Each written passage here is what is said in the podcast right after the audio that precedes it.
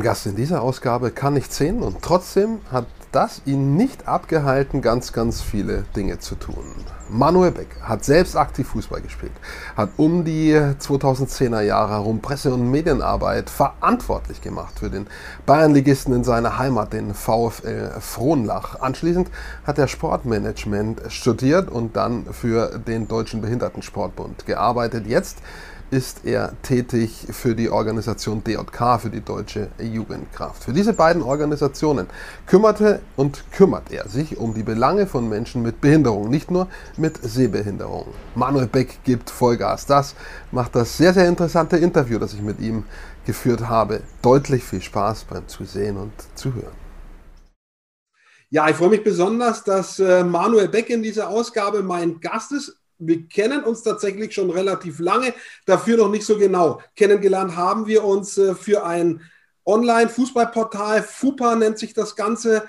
Ähm, das ist so, wie hat sich das genannt, Manuel? Äh, Vereinsbetreuer, glaube ich, war das Fachwort für die Menschen, die die jeweiligen Vereine als Autoren betreut haben. Und da warst du tätig. So um die 2010er Jahre herum hast du über den VfL Frohnlach berichtet. Äh, und das äh, ist alles noch nicht besonders erwähnenswert, aber was natürlich an der Sache erwähnenswert ist, du kannst nichts sehen. Und das macht es natürlich nicht ganz so einfach, über Fußball zu berichten, denn das ist eine Sportart wie die meisten Sportarten, bei der es schon leichter ist, wenn man sehen kann, was da passiert. Das kannst du nicht. Ähm, erzähl mal, wie nimmst du Fußball wahr als Beobachter? Ähm, wer erklärt dir das? Wie funktioniert das? Also ich glaube, da fange ich mal ganz am Anfang an und sage einfach mal, ich bin mein komplettes Leben einfach mit Fußball groß geworden. Ich hatte als Kind auch noch einen kleinen Sehrest, habe dann schon immer Fußball geschaut, habe auch als Kind dann ganz normal im, im Verein angefangen, in der F-Jugend, habe zwei Jahre gespielt, bis es der Sehrest nicht mehr hergegeben hat. Und habe damals auch natürlich noch im TV Fußball geschaut. Und ähm, ja, da bin dann irgendwann dazu übergegangen, eben mit Freunden Fußball zu gucken, beziehungsweise mit Familie auch äh, entweder im, im Dorf oder, oder mit Freunden im Stadion, im TV, im Radio. Und so einfach bin ich damit groß geworden. Und ähm, da ich, dass ich auch selbst mal gespielt habe und auch dann mit äh, ja, 18, 19 wieder angefangen habe, Blindenfußball zu spielen, war halt für mich schon Fußball immer so ein ganz natürlicher Sport, den ich einfach kannte. Und dann braucht man, glaube ich, gar nicht so viel Erklärung, wie man vielleicht jetzt denkt, aber natürlich schon so viel, um alles verfolgen zu können und das dann eben entweder über Familie, Freunde, beziehungsweise eben dann über entsprechende Radioreportagen oder es gibt jetzt sogar gerade in der ersten und zweiten Liga auch dann äh, Reportagen für Blinde speziell.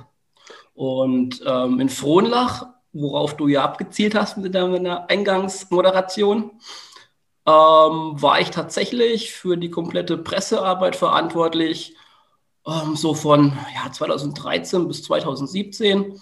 Und da war es vor allem mein Vater beziehungsweise generell meine Eltern, die mir da die Spiele letztlich äh, vor Ort beschrieben haben. Wenn ein Sinn, in deinem Fall ist es äh, das Augenlicht, äh, schwach bis gar nicht da ist, sind dann andere Sinne stärker. Wenn du ein Spiel wahrnimmst, nimmst du es dann über das Gehör zum Beispiel äh, ganz anders wahr als äh, ich zum Beispiel und kannst erkennen, in welche Richtung der Ball läuft, äh, wo eine Torchance entsteht. Gibt es da eben andere, stärkere Sinne dann, die sich herausbilden? Jein funktioniert natürlich immer nur dann, wenn das Ganze auch hörbar ist. Also sprich, ich sage jetzt mal, wenn ich mir in Frohnlach Spiele angeschaut habe, wo die Kulisse in der Regel jetzt nicht ganz so äh, gigantisch war an Zuschauern, dann geht es schon. Dann kriegt man schon mit, äh, hört man ja, was die Spieler auf dem Platz rufen. Man hört auch mal, wo der Ball ist, weil jemand äh, eben äh, passt oder, oder, oder, oder schießt oder so. Das kriegt man ja schon mit.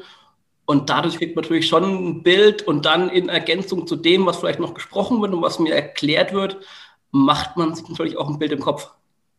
Du hast erwähnt, du hast quasi die, die komplette PR gemacht äh, für die Frohnlacher äh, Ortschaft in Nordbayern. Die waren damals, ich, in der Bayernliga oder Landesliga Nord. War so ein bisschen mal das, mal das andere, glaube ich. Gab es mal so Auf- und Abstiege, äh, haben sich so die Klinke in die Hand gegeben. Da gehört ja auch ein, ja, ein Stadionheft dazu, äh, eine Webseite dazu. Da basiert ja normal ganz viel auf Optik. Wie löst du solche Fälle? Wie erkennst du Bilder? Welches Bild du nehmen sollst? Ähm, wie funktioniert das? Da war es tatsächlich so, dass ich mir ein, sage ich mal, ein zuverlässiges Umfeld geschaffen habe, das mir dabei geholfen hat. Sprich, ich hatte meinen Vater, der mir die Spiele beschrieben hatte. Ich hatte meine Mutter, die für mich oder die gemeinsam mir zum Beispiel Bilder ausgesucht hat oder für mich Texte gegengelesen hat. Ich hatte Unterstützung aus dem Verein von insbesondere einer Person, die auch damals die Website administriert hat und die mir, mit der ich gemeinsam auch zum Beispiel die Stadionzeitung entworfen habe. Sprich, ich habe mich mehr um den, den redaktionellen Teil gekümmert und er sich mehr um den, äh, sag mal, grafisch-optischen Teil. Und ja, ähm, im Endeffekt muss man sich halt immer ähm, ergänzen. Ne? Also der eine hat die Stärken, der andere hat die Stärken und dann kommt es halt darauf an, äh, sich zu vernetzen und zusammenzutun und das Beste daraus zu machen. Du hast äh, ja erzählt, du hast schon von klein auf auch selber gekickt. Äh, was ist für dich der Reiz am Fußball? Äh, auch in der Pressearbeit. Ähm, ich meine, das muss man ja auch irgendwo gern machen, das muss einem liegen. Ähm, was ist für dich das Spannende generell an dieser Arbeit? Und an dem Sport natürlich. Also ich, ich würde es mal so formulieren. Ich bin äh, als Kind schon, ich glaube, äh, im, im Kinderwagen am Sonntagmittag beim Fußball groß geworden. Mein Vater war damals noch bei, in, in Ebersdorf aktiv. Die waren damals äh, so auf Kreisliga-Ebene. Ich selbst komme eben aus Frohnlach, äh, war dann später eben auch schon mit, mein, mit meinem Opa und so beim VfL. Habe beim VfL selber angefangen und irgendwie, das war für mich als Kind nie die Frage, äh, ob Fußball, sondern die Frage nur, wann und wie oft. also, das war einfach, äh, wurde mir quasi so in die Wiege gelegt. Und ähm, ja, bin damit groß geworden, muss dann eben blindheitsbedingt eben irgendwann selbst aufhören, habe aber nie aufgehört, mich für Fußball zu interessieren. Und ähm, dann irgendwann kam der Punkt, wo ich mich auch entscheiden musste, was kommt nach der Schulzeit, was mache ich nach meinem Abitur? Und dann kam ich halt auf die Idee, ja, ähm, Sport magst du, dann äh, mach doch was in dem Bereich habe dann Sportmanagement studiert in Künzelsau in Baden-Württemberg. Und dann irgendwann hat sich halt mal ergeben, wie das halt immer so ist. Der VfL ist damals gerade aus der, aus der Regionalliga abgestiegen. Und dann wurde ich angesprochen, ob ich nicht Lust hätte, mich ein bisschen um die, um die Außendarstellung zu kümmern. Habe dann am Anfang noch ganz schüchtern gesagt, na ja, es gibt Dinge, die kann ich, es gibt Dinge, die kann ich weniger.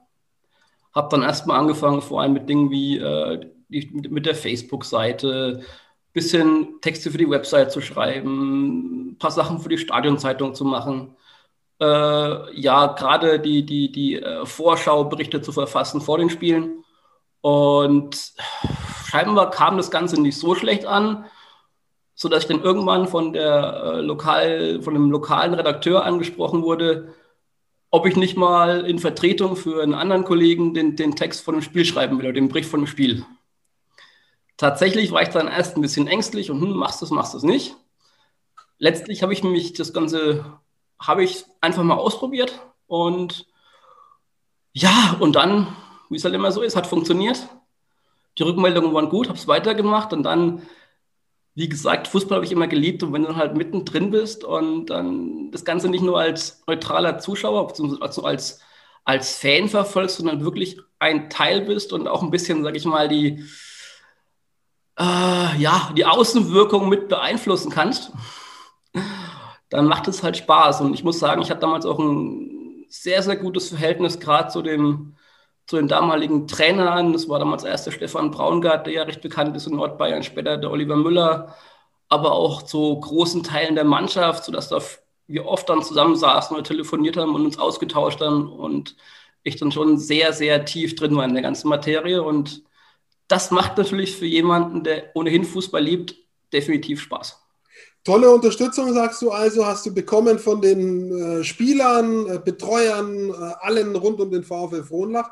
Und ich kann auf jeden Fall sagen, die Berichte, und ich habe einige zu der Zeit gelesen von dir, die waren auch immer 1A, also äh, Top-Arbeit. Das kann ich unterschreiben. Bevor wir zu dem kommen, was du jetzt mit deinem Sportmanagement-Studium sozusagen äh, angestellt hast, was du daraus gemacht hast, trotzdem nochmal die Frage zu dem, wie du selbst gespielt hast. Wie funktioniert das? Wie funktioniert Blindenfußball? Wie muss ich mir das vorstellen? Oder wie müssen wir uns das vorstellen?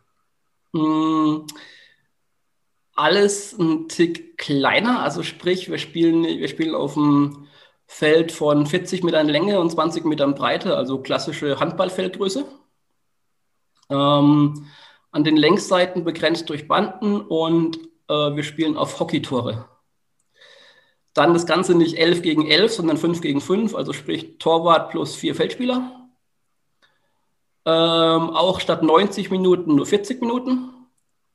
Und das ganz Zentrale beim Blindenfußball ist der Ball. Der ist kleiner, schwerer, sprungreduziert, damit er möglichst am Boden bleibt.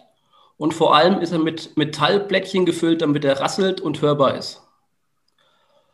Ähm, ansonsten, ähm, die Feldspieler sind alle blind, beziehungsweise müssen Brillen und äh, Augenpflaster tragen, damit auch Leute mit CRS definitiv blind sind. Aber es gibt auch drei Sehende. Das ist einmal der eigene Torwart, das ist der Trainer, der außen steht, und es ist ein sogenannter Guide, der hinter dem Tor des Gegners steht und eben äh, Zurufe gibt, wo das Tor ist, beziehungsweise wie auch die gegnerische Defensive gerade organisiert ist.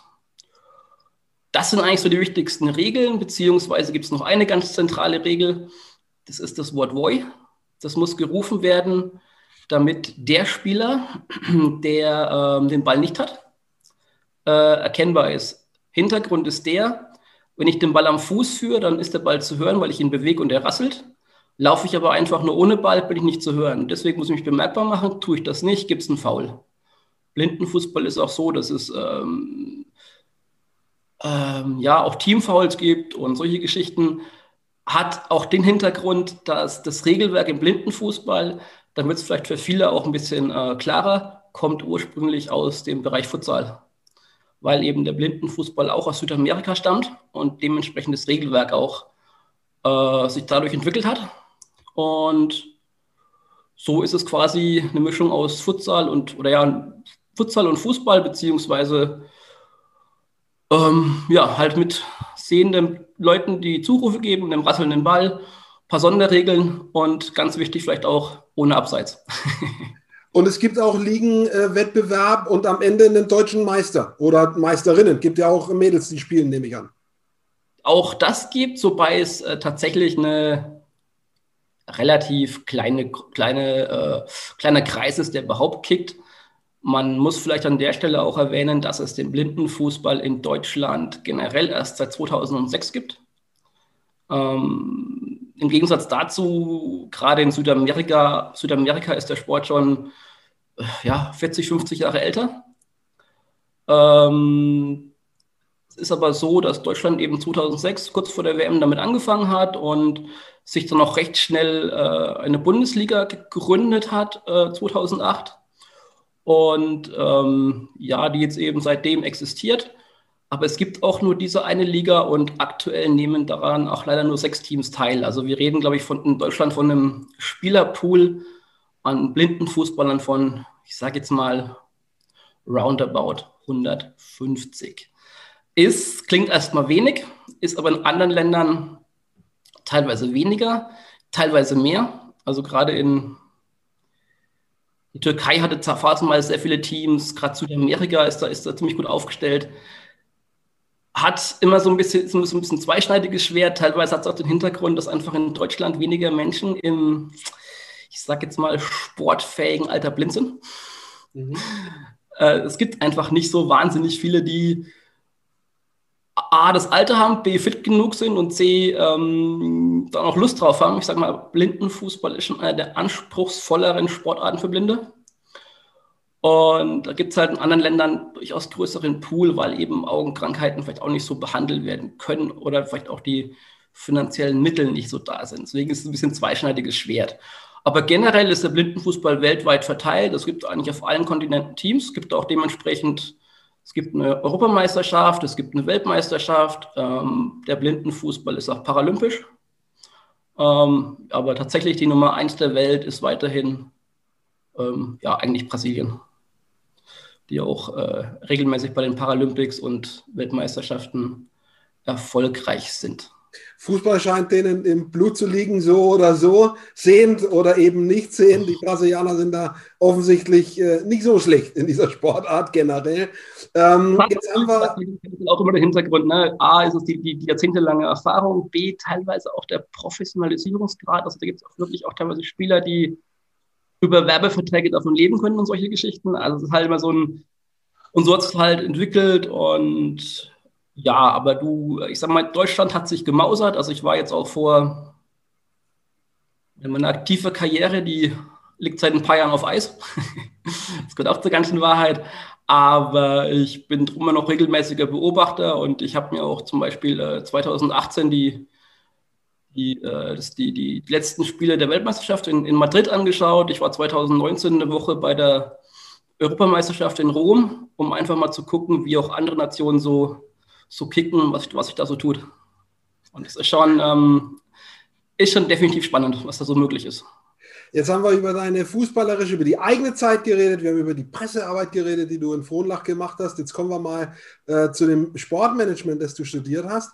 Ähm, jetzt lebe ich in Bayreuth, da heißt das Ganze Sportökonomie äh, und die Leute, die da ihre Abschlüsse machen, die landen dann üblicherweise in Sportvereinen oder Verbänden, also in Profisportvereinen ähm, und kümmert mhm. sich da um Vermarktung, um, um Marketing, äh, um darum, wie man den Sport professionalisiert. Du hast es gerade angesprochen. Ähm, und jetzt frage ich dich, wo bist du gelandet mit deiner Sportmanagement-Ausbildung? Äh, wo ist dein äh, Acker, den du umpflügst? Ich habe tatsächlich irgendwann so ein bisschen meine eigene Nische gefunden. Also ich ähm, wie eben gerade beschrieben, auch durch meine eigene aktive Blindenfußballkarriere war einfach schon immer im Bereich äh, des Behindertensports aktiv. Ähm, habe auch schon, bevor ich studiert habe, äh, in einem Verein, damals noch äh, zu, zu, Schulzeiten in Marburg, schon im, im Vorstand mitgearbeitet und habe dann auch sonst äh, im Aufbau der Blindenfußball-Bundesliga schon war ich in dem Gremium vertreten, das, sage ich mal, so den, den, den Rahmen für die Liga geplant hat, war da schon in der Spielervertretung. Also war immer so ein, war immer schon in den Bereichen aktiv. Ähm, dann irgendwann hatte ich mein Studium beendet, war dann beim VfL und dann war halt die Frage, was mache ich jetzt mit dem Studium?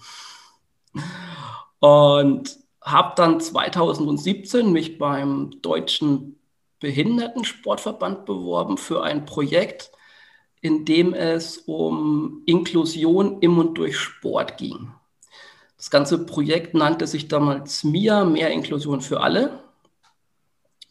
Ähm, war damals so, dass ich deshalb auch meine Aufgabe in Frohnlach niedergelegt habe, weil ich dann ähm, von Frohnlach und aus dem schönen Franken ins fast genauso schöne Rheinland gezogen bin. Lebe eben dementsprechend seit 2017 in Frechen bei Köln und habe dann drei Jahre für den DBS eben dieses Projekt hauptamtlich koordiniert. Sprich, es ging im Kern darum, ähm, in, bundesweit zehn Regionen äh, inklusive Sportlandschaften aufzubauen. Sprich, wir hatten äh, Projektpartner, das waren teilweise Vereine, das waren aber auch zum Beispiel äh, Kreissportbünde, das waren Stadtsportbünde, das waren teilweise auch die Kommunen direkt, die gesagt haben, wir möchten ähm, dafür sorgen, dass Menschen mit Beeinträchtigung in unserem Einzugsgebiet Sport treiben können.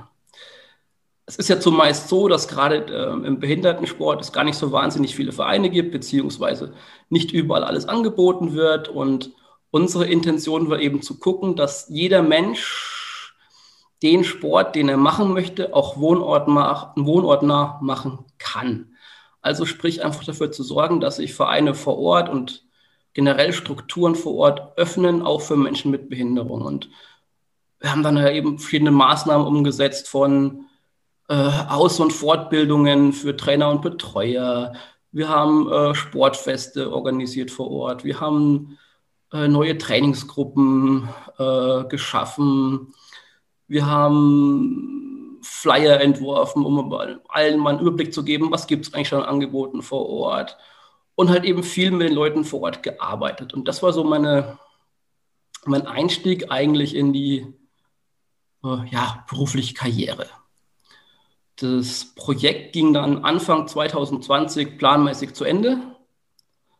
Ähm, ich hatte aber das große Glück, dass ich mich schon äh, in den letzten Monaten meines, meines meiner damaligen Tätigkeit äh, beim DJK Sportverband in Köln beworben habe und dort eine neue Aufgabe gefunden habe.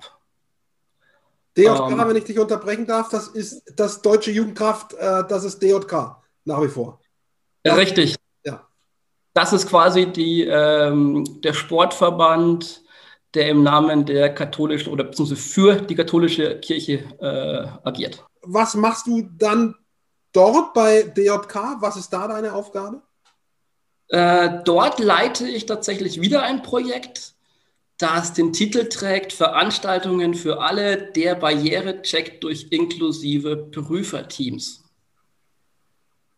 Heißt, wir möchten dafür sorgen, dass Menschen mit Beeinträchtigungen möglichst ohne Barrieren an Veranstaltungen aus Sport, Kirche und Gesellschaft teilnehmen können.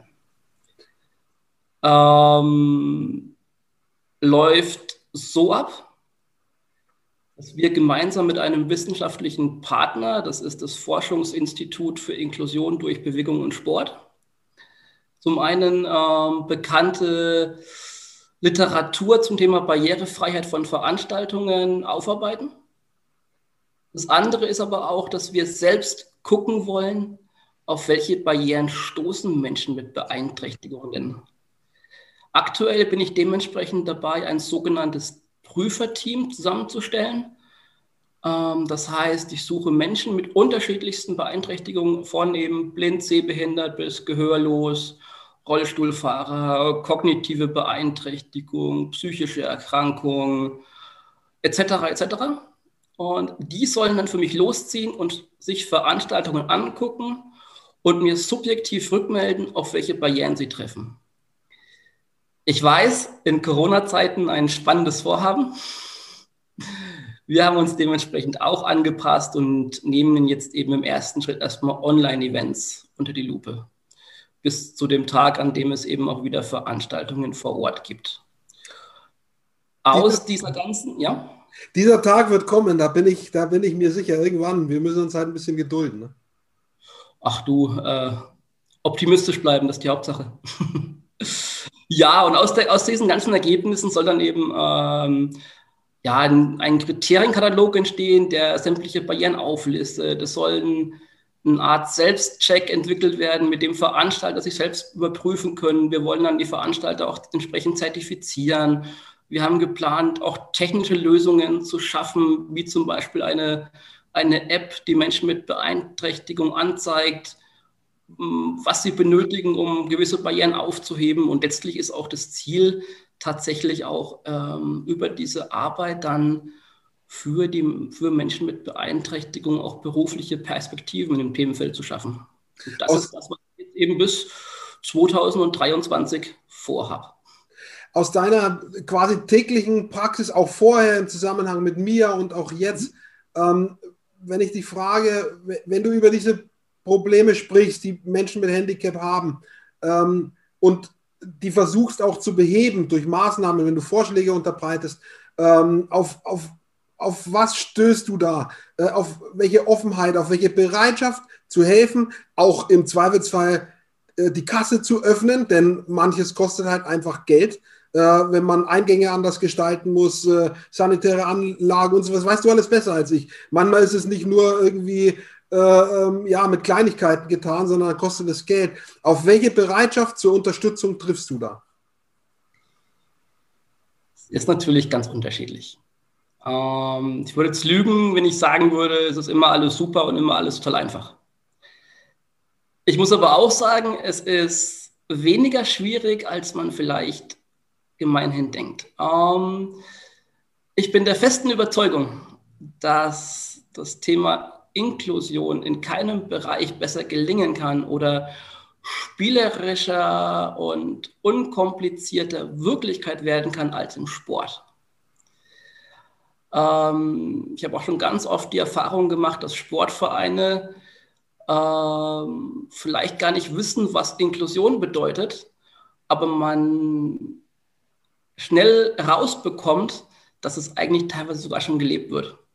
Also ich hatte ganz oft den Moment, wo dann Vereine zu mir gesagt haben, ja, ach, das meinst du, na, wir haben doch hier schon jemanden, der seit Jahren bei uns dabei ist. Ah, cool, dann sag das doch auch. Also es ist oftmals vor allem fehlendes Wissen, dadurch auch viel Unsicherheit und es ist oftmals fehlende Begegnung. Ähm, ich glaube, du kennst es selbst. Wie oft triffst du im Alltag auf Menschen mit Behinderung und tauschst dich mit denen aus? Und das ist immer so ein bisschen die Grundlage für vieles. Das ist auch der Grund, warum jetzt in meinem Projekt wir wirklich mit, mit Menschen mit Beeinträchtigung losziehen als, als Experten in eigener Sache oder warum auch ich super dankbar bin, dass ich die letzten beiden oder mein letztes Projekt noch dieses Projekt übernehmen durfte, um halt nicht nur aus der äh, Sicht anderer zu sprechen, sondern auch aus eigener Sicht. Ich meine, es gibt ja die UN-Behindertenrechtskonvention und die ja genau das sagt, dass eben nicht über Menschen mit Behinderungen, sondern äh, von Menschen mit Behinderungen das Ganze umgesetzt werden soll. Und ähm, da ist es einfach ganz entscheidend, dass man da Leute zugeht, mit Leuten offen spricht, und ich glaube, am Ende des Tages ist Geld immer eine entscheidende Frage.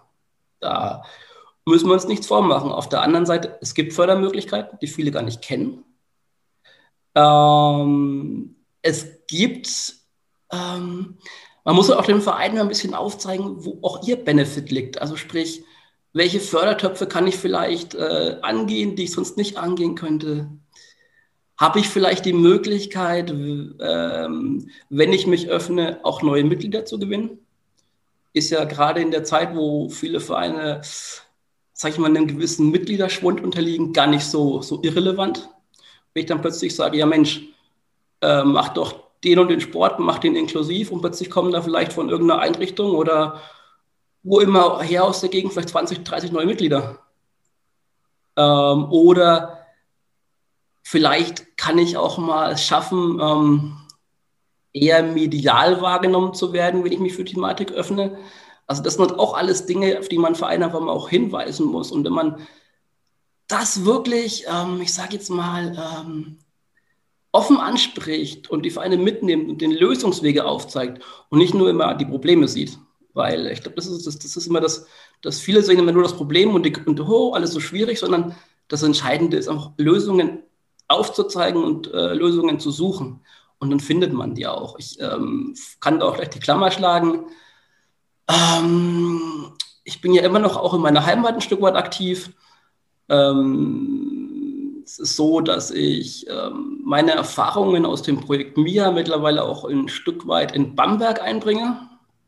Es gibt dort den Förderkreis Goal Kids die eben genau das machen, was letztlich auch unsere Projektpartner zuvor in MIA gemacht haben. Und zwar äh, zentraler Anlaufpunkt zu sein für Menschen mit Beeinträchtigung, genauso wie für Vereine, die sich für die Thematik öffnen wollen, für die Politik, für die Wirtschaft, für die Behindertenhilfe, für alle Seiten einfach da zu sein und so ein bisschen die, die Kompetenz in dem Bereich zu bündeln und die Akteure, die zusammenarbeiten sollten, auch zusammenzubringen. Und das ist ein ja, kleiner Nebenjob, den ich noch mache und die so ein bisschen mit meiner Erfahrung und Expertise, die ich sammeln konnte, zu beraten. Und ähm, ich kann in der Regel nur vieles Positives sagen. Klar, ähm, es kommt, kommt immer gerade in der jetzigen Zeit oftmals der Einwand und Corona macht ja alles schwieriger. Klar, Klar macht es manches schwieriger und klar ist man vielleicht nicht mehr überall äh, das wichtigste Thema und klar sind vielleicht Gelder teilweise nicht mehr so locker oder klar gibt es oftmals andere Sorgen. Auf der anderen Seite, ähm, es muss weitergehen und äh, das Entscheidende ist einfach, ich glaube, wie wir es vorhin schon gesagt haben, der Tag wird kommen, da ist auch das vorbei und ähm, so arbeite ich halt weiter und äh, versuche weiterhin Lösungen zu suchen und gemeinsam mit den diversen Akteuren daran zu arbeiten, dass wenn der Tag da ist, das Ganze dann auch wieder sofort losgehen kann. Hast du äh, den Eindruck, dass in dem Zusammenhang mit deiner Arbeit, mit Dingen, äh, die das betrifft, dass da nach vielen, vielen Jahren auch manches oder vieles automatisch läuft, so nach dem Motto, jawohl, kapiert, das ist verankert. Äh, oder muss man doch immer wieder anstoßen, anstoßen, anstoßen, dass das Thema halt nicht irgendwo hinten runterkippt? Leider muss man meistens immer wieder anstoßen. Das Problem ist, es ist halt oftmals noch so, dass es ähm, nicht nachhaltig verankert ist, sondern oftmals an den jeweils in der entsprechenden Zeit agierenden Personen liegt. Also sprich, es gibt da gerade einen, der kümmert sich um die Thematik und das Ganze geht voran, der ist weg oder äh, gewisse Projekte laufen aus oder Gelder werden gekürzt und zack geht das Ganze auch oftmals ganz schnell den Bach herunter. Leider. Das heißt, man muss da schon ständig am Ball bleiben und da ist einfach das Ziel und das ist was, was, was, was mir oftmals noch zu kurz kommt, dieser Nachhaltigkeit, Nachhaltigkeitsaspekt.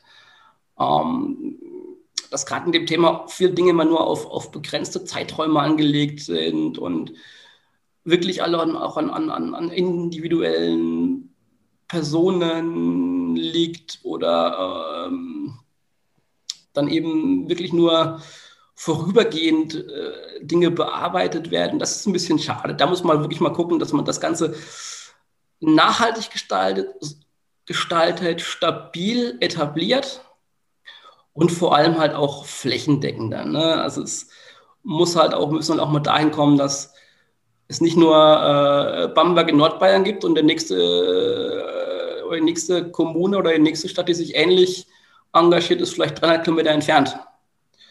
Aber ähm, ja, es tut sich viel. Es ist ein Themenbereich, wo sich unglaublich viel tut. Ich kriege das seit ein paar Jahren mit und bin da auch wirklich, ähm, war da jetzt auch auf, auf, auf verschiedensten Tagungen, Kongressen die letzten Jahre oder habe mich mit verschiedensten Leuten ausgetauscht bin auch mittlerweile auch durch meine vorherige Tätigkeit auf Bundesebene ganz gut vernetzt. Sprich, ich kriege auch immer wieder mal Anfragen von Leuten oder tausche mich dann auch mal telefonisch oder so aus und man guckt, also da tut sich viel, aber man muss da schon noch auch viel am, am Ball bleiben, weil wir halt irgendwann dahin kommen müssen, dass vielleicht auch nicht nur die Arbeit beim, bei der Initiative vor Ort liegt, sondern vielleicht auch dann irgendwann mal die, äh, politischen Rahmenbedingungen so sind, dass sich Dinge halt auch nachhaltig entfalten können, würde ich es formulieren.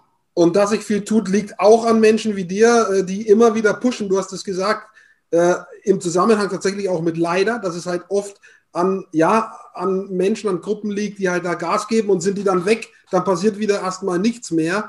Ähm, ich weiß jedenfalls, du gibst da Vollgas. Jetzt habe ich eine Frage. Ähm, Inklusion heißt ja letztendlich alle zusammen, wenn man das nur mal äh, als ja wörtlich übersetzt. Und wenn ich das jetzt auf ein Sport-Event beziehe, ähm, ist das eine Utopie, dass man sagt, äh, es gibt irgendwann mal eine Fußballweltmeisterschaft oder Olympische Spiele, an denen alle inklusiv teilnehmen. Ich nenne es jetzt einfach mal gesunde, also nicht behinderte, gehandicapte Menschen, Frauen, Männer, also sozusagen, wo es ein Turnier für alle gibt, weil es ja immer irgendwie doch was eigenes hat, wenn die alle ihr eigenes Ding machen. Ist das dann Inklusion und ist das eine Utopie? Kann man mhm. sowas durchführen? Was, was hältst du davon? Ist ein, ist ein sehr, sehr komplexes Thema. Die Problematik ist ja, ähm, wir müssen da mal ein bisschen unterscheiden, auch an der Stelle zwischen, zwischen äh, Breitensport und auch gerade Leistungssport. Da fängt halt oftmals an, dass du, du, du könntest jetzt nie jeden gegen jeden antreten lassen. So, das wird schon nicht funktionieren. Das heißt, du musst da schon differenziert und verschiedene Wettbewerbe anbieten. Ach ja, in den Wettbewerben ja, aber dass du ein Turnier veranstaltest, unter dessen Dach alle Wettbewerbe stattfinden. Ist richtig. Problematik ist halt, ich glaube, das, ist ein, das ist ein hehres Ziel, Aber gerade dir als Medienschaffenden muss ich vermutlich auch nicht erklären, dass es halt immer schwierig ist, solche Events noch in einem Rahmen zu halten, der zeitlich und organisatorisch überschaubar ist.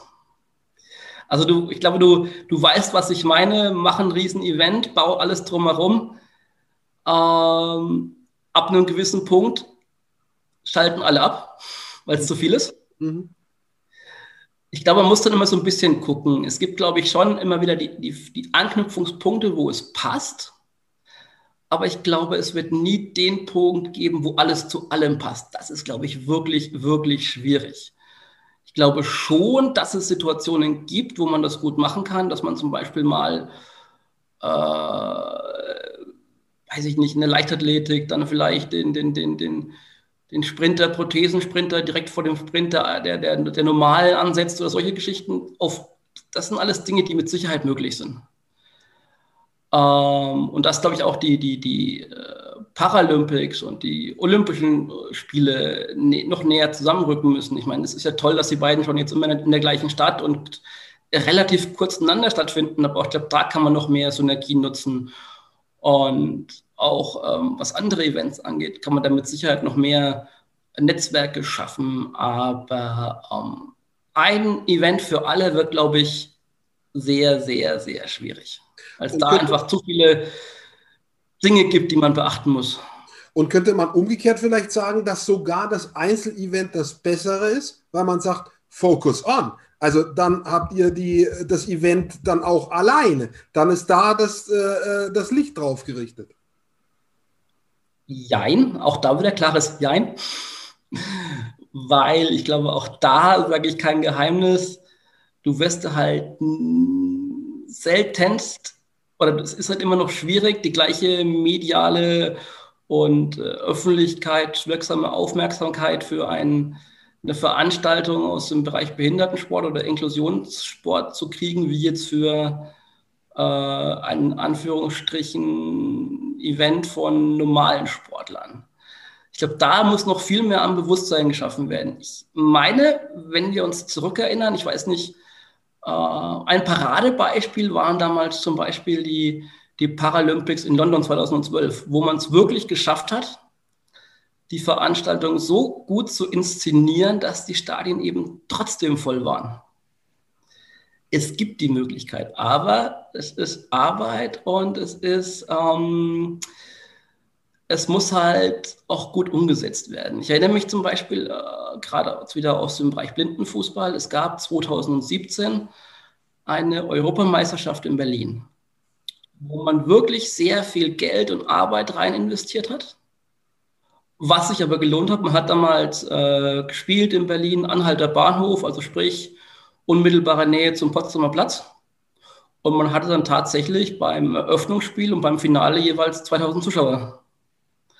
Ich war zwei Jahre später in Rom. Da hat man das Ganze auf so einem Trainingsstützpunkt äh, des Olympischen Verbandes gemacht, irgendwie am Stadtrand, schön versteckt. Da hattest du halt äh, an Zuschauern die anderen Mannschaften und Betreuer. Also der Rahmen zählt, ne? Also das Event, Gut. das Ganze zum Event zu machen, ähm, mit, mit äh, ja, den bekannten Mitteln, wie man halt ein Event kreiert, auch mit Werbung, mit einem interessanten, mit einer interessanten Location, mit einem Rahmenprogramm äh, und dann funktioniert das auch. Es ist nicht unmöglich, aber es ist halt, es kostet halt auch Geld, was nicht jeder Verband in dem Bereich hat. Und äh, es ist nicht ganz einfach, aber ja, es ist möglich. Also ich glaube, wir, wir dürfen dann nicht mehr den Fehler machen und dürfen uns, glaube ich, mit einer, mit einer Fußball-Weltmeisterschaft vergleichen, die ja sowieso outstanding ist, auch ja leider gegenüber den meisten anderen Sportarten. Ne? Also da müssen wir gar nicht unterscheiden zwischen äh, Sport für Menschen mit ohne Behinderung, sondern da ist ja Fußball auch vor sämtlichen anderen Sportarten im, im, im normalen Sport. So, aber ich glaube schon, dass es gelingen kann, da äh, einzelne Leuchtturm-Evente auch in dem Bereich so zu organisieren, dass sie da wirklich hervorstechen. Das ist definitiv möglich, ja. Jetzt komme ich nochmal zurück zum Fußball und du hast es auch am Anfang erwähnt, äh, das sogenannte äh, äh, Blindenradio, das ganz viele, also ich glaube sogar fast alle Erst- und Zweitligavereine machen, manche aus der dritten Liga. Ich selbst mache das auch für den ersten FC Nürnberg, da heißt es Fan- und Blindenradio. Und jetzt habe ich ganz konkret eine Frage an dich, weil ich zum Beispiel dafür immer plädiere, es gibt ja diese sogenannte Autodeskription, ja, mhm. äh, die ja doch im Stile unterschiedlich ist als das, was man halt normal aus dem Hörfunk kennt. Ja. Mhm. Und ich bin einer, der so argumentiert. Und jetzt frage ich dich, ähm, wie du das siehst, als einer, der auch wirklich dann persönlich betroffen ist. Ich sage, ein, ein sehbehinderter Mensch will doch dieselbe Emotion haben aus dem Spiel heraus. Warum soll ich das mit einer relativ monotonen Autodeskription erklären, ein Spiel, wenn es doch vielleicht, das ist die Frage an dich, der Betroffene genauso emotional haben will wie äh, jeder andere Fan auch. Wie siehst du das? Jetzt frage ich dich ganz offen, aber wie kommst du auf die Idee, dass Audiodeskription monoton sein muss? Okay, ja gut. Äh, okay, ja, ja, ja, okay, alles klar, richtig, ja. Also ich bin jetzt eher bei der Autodeskription, bei sowas, wie man es in Spielfilmen kennt, ja, und so, und dann ist man da eher, hat man ja eine gleichmäßige Stimme und so weiter, die vielleicht nicht so arbeitet. Ja, aber äh, wie gesagt, äh, äh ich äh, höre zu, was du argumentierst da geht es tatsächlich, das, das, das, das darfst du so nicht vergleichen. Also es gibt, es gibt da wirklich richtig gute Kollegen, äh, die auch eine Autodeskription machen, die super emotional und lebendig ist. Ähm, ich glaube, der, der entscheidende Unterschied ist, ich glaube, es kommt gar nicht darauf an, wie emotional du bist und was du sagst. Der entscheidende Unterschied ist, glaube ich, zwischen einer Audiodeskription und jetzt sage ich mal einem in Anführungsstrichen äh, herkömmlichen Fanradio der ganz entscheidende Unterschied ist einfach nur, dass du bei der Audiodeskription noch wesentlich mehr auf Dinge eingehen musst, äh, wie wo ist der Ball gerade, wo ist wer gerade, wie beschreibe ich, wo jemand, der im Stadion hingucken muss. Was du ja beim Fanradio vielleicht manchmal ein bisschen übergehst. Das ist, glaube ich, immer so der, der, der ganz entscheidende Aspekt, dass du einfach demjenigen, der im Stadion sitzt, das Gefühl gibst, dass er dem Spiel quasi folgen kann. Also dass er genau weiß, wo ist der Ball gerade, wo sind welche Spieler gerade, wo müsst ihr jetzt hingucken. So. Und das kann ich im Endeffekt genauso lebhaft gestalten wie ein Fanradio oder alles andere auch. Also da äh, kann ich dir gerne mal äh, seinen oder einen anderen Kollegen empfehlen oder der auch mal nur mal empfehlen, dir vielleicht bei dem einen oder anderen Verein dir das anzugucken. Also das schließt sich definitiv nicht aus. Es ist sogar so, dass das ein Themenfeld ist, das, das zunehmend aufkommt. Also es ist mittlerweile nicht nur so, dass dass es äh, ähm, ähm, bei jedem Erst- und Zweitligisten solche Reportagen gibt, sondern es mittlerweile auch tatsächlich Menschen oder es mittlerweile tatsächlich äh, Menschen gibt, die sich in dem Bereich engagieren und selbstständig gemacht haben und die auch über den Fußball hinausgehen. Ich war zum Beispiel äh, 2019 hier in Köln bei der Handball-WM, habe mir da drei Spiele angeschaut mit Audio-Description. Ich war äh, 2000, äh, auch 2019 beim Supercup-Finale im Handball. Ich war letztes Jahr im Februar in Leipzig bei den äh, deutschen Hallenmeisterschaften in der Leichtathletik. Also das sind Dinge, die, die, wo es mittlerweile auch das gibt und man kann das durchaus sehr, sehr gut gestalten. Ist das was, was dich persönlich auch vielleicht für die Zukunft interessiert als Tätigkeitsfeld? Kannst du dir das äh, vorstellen, äh, sowas auch zu machen? Äh, ja, irgendwie Dinge zu kommentieren? Ähm, ja, gut, das, das, Sport. da wird es da schwierig, weil da brauchst du schon wirklich jemanden, der das Geschehen auf dem Feld sieht. Ich könnte nur, nur, nur der sein, der vielleicht seine Expertenmeinung dazu gibt, aber ich könnte Eine, jetzt nicht das. Ja, als, als Expertenmeinung auch. Du, ich gebe zu allem meinem Senf, wenn es gewünscht ist. Nein, also ich, was heißt, was heißt, ne, also äh, wenn das jemand hören möchte, dann bin ich der Letzte, der Nein sagt. Und aber ähm, ich glaube, beim Fokus steht da erstmal die Reportage immer. Und ähm, da muss man immer aufpassen, ne? weil wenn du da nicht permanent am Ball bleibst, verlierst du halt auch ganz schnell den Überblick auf dem Feld.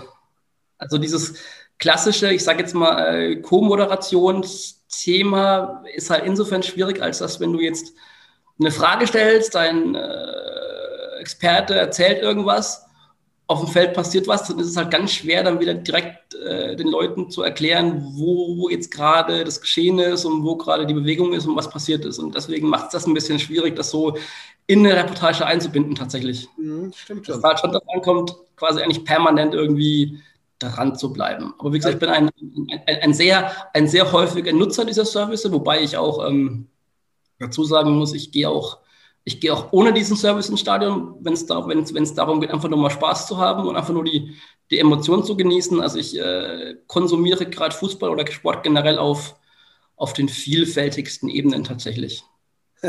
Ja, äh, das ist äh, vielleicht irgendwie in Anführungsstrichen das Gute an Corona, dass also die, wie sagt man denn, das, die Beobachtenden den Sport wahrnehmen, der, der läuft, der, der hörbar ist oder im Fernsehen sichtbar ist. Ich glaube, da gibt es im Moment gerade relativ gute Quoten, äh, weil man doch die meisten froh sind, äh, dass es halt ein Angebot gibt, das jetzt jenseits von Fallzahlen liegt. Äh, und, und so somit ja halt eine gewisse Ablenkung doch da ist, außer vielleicht noch Netflix, ja. Ähm, aber Brot und Spiele, ne? Also es ist, ist halt nun mal so, ja. Ich, ich gebe es zu, ich bin auch froh, auch wenn ich ganz sicher kein Fan von Geisterspielen bin, aber so dieses Ritual, Samstagmittag 15.30 Uhr einfach ein bisschen Normalität zu haben und Fußball gucken zu können, äh, dafür bin ich auch echt dankbar, definitiv. Ich meine, du kannst schon, du kannst schon selbst keinen Sport machen und äh, kannst selbst nicht groß rausgehen. Also das sind ja auch Dinge, die, die auch mir fehlen. Also ich habe mir letztes Jahr, ich habe es vorhin gesagt, ich habe meine, meine, meine Fußballkarriere irgendwann ja, ja beendet habe ich sie noch nicht. In einem halben Auge schiele ich noch drauf, irgendwann nochmal zu kicken, aber nachdem ich mir zweimal das Kreuzband gerissen habe, wird das halt auch nicht einfacher mit beruflicher Belastung.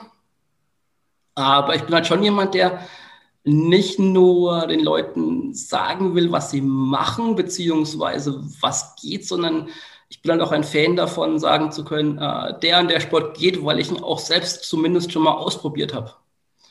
Also sprich, ich habe äh, damals, als ich noch Fußball gespielt habe, habe ich irgendwann mal angefangen, äh, euch mal einen Skikurs gemacht, weil ich mal gucken wollte, wie es denn Alpinski zu fahren.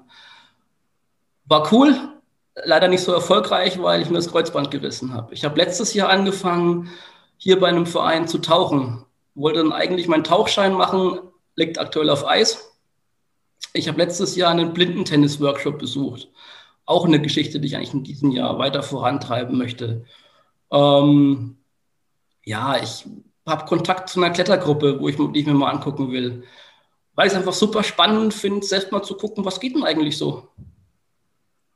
Ich habe das Gefühl, du gibst Vollgas äh, bei allem, was du tust. Du probierst auch viel aus äh, im Sportlichen selber und äh, auch, auch beruflich auf zu, wie sagt man, zu neuen Wegen, ja, neue Ideen finden. Ich habe eine vorletzte Frage. Wenn ich jetzt äh, irgendwie in meiner Stadt äh, sportlich zu tun habe, in einem Verein äh, oder mhm. vielleicht auch ja in, in, also in einem Sportverein oder in einem anderen Verein und sage, ich möchte was tun für Menschen mit Behinderung. Wo, wo finde ich den, den den besten An Andockpunkt sozusagen? Wie, was würdest du mir raten, wenn ich sage, da möchte ich in meiner Gruppe einen Schritt vorwärts kommen?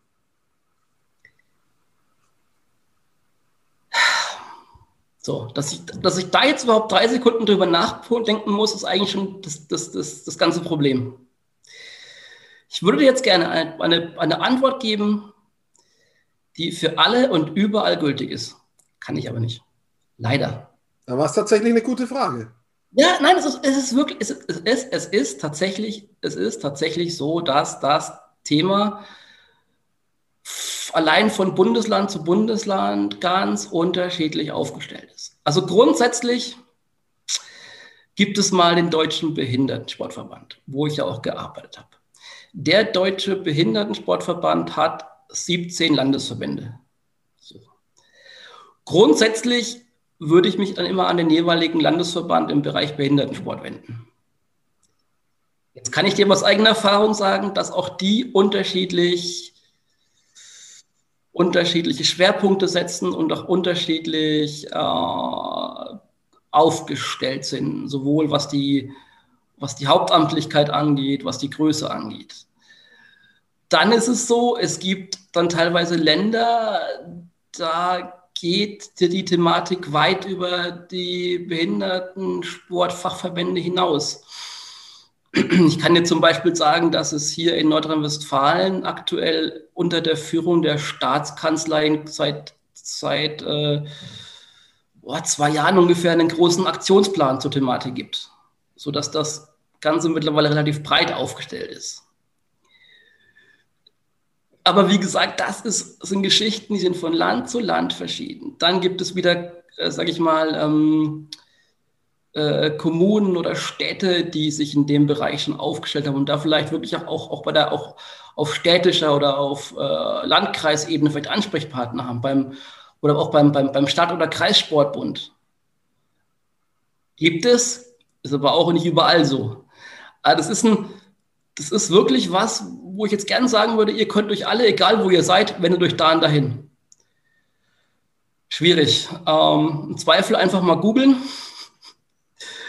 Ähm, aber so jetzt die, die Patentlösung, bei der ich sage, die können alle überall anwenden, die gibt es tatsächlich leider nicht. Und das ist, glaube ich, auch der Grund, warum, ähm, ich habe es ja vorhin schon mal gesagt, ich, ich spüre es ja selber, ich, ich tausche mich ja mit immer noch bundesweit mit Leuten aus oder kriege Anfragen. Und ich finde es einfach so super wichtig, auch Leute zu vernetzen.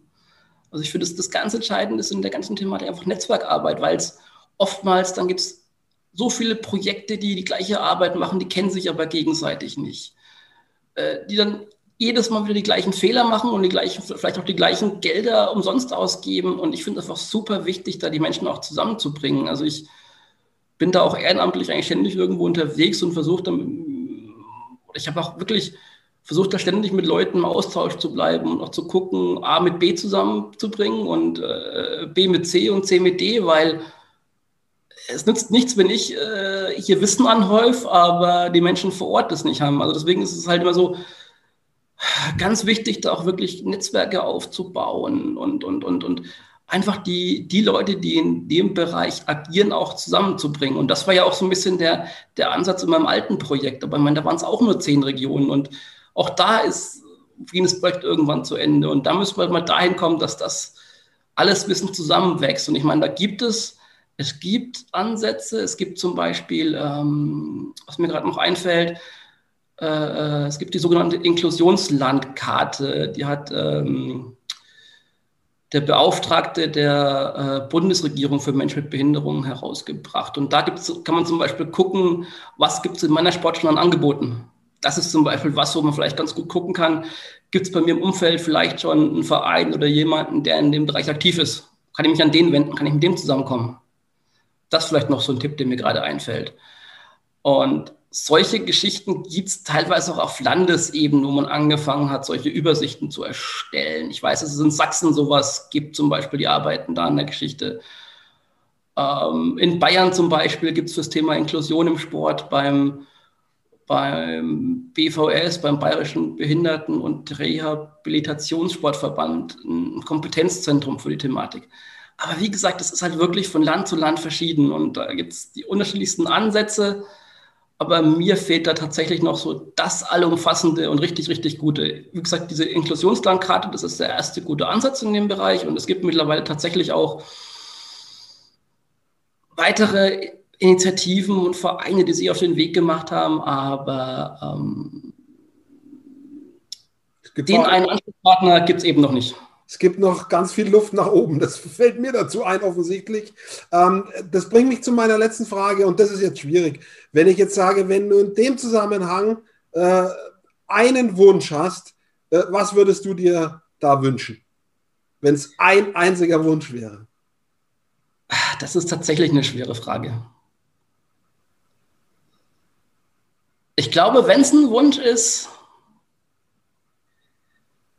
dann ist es der,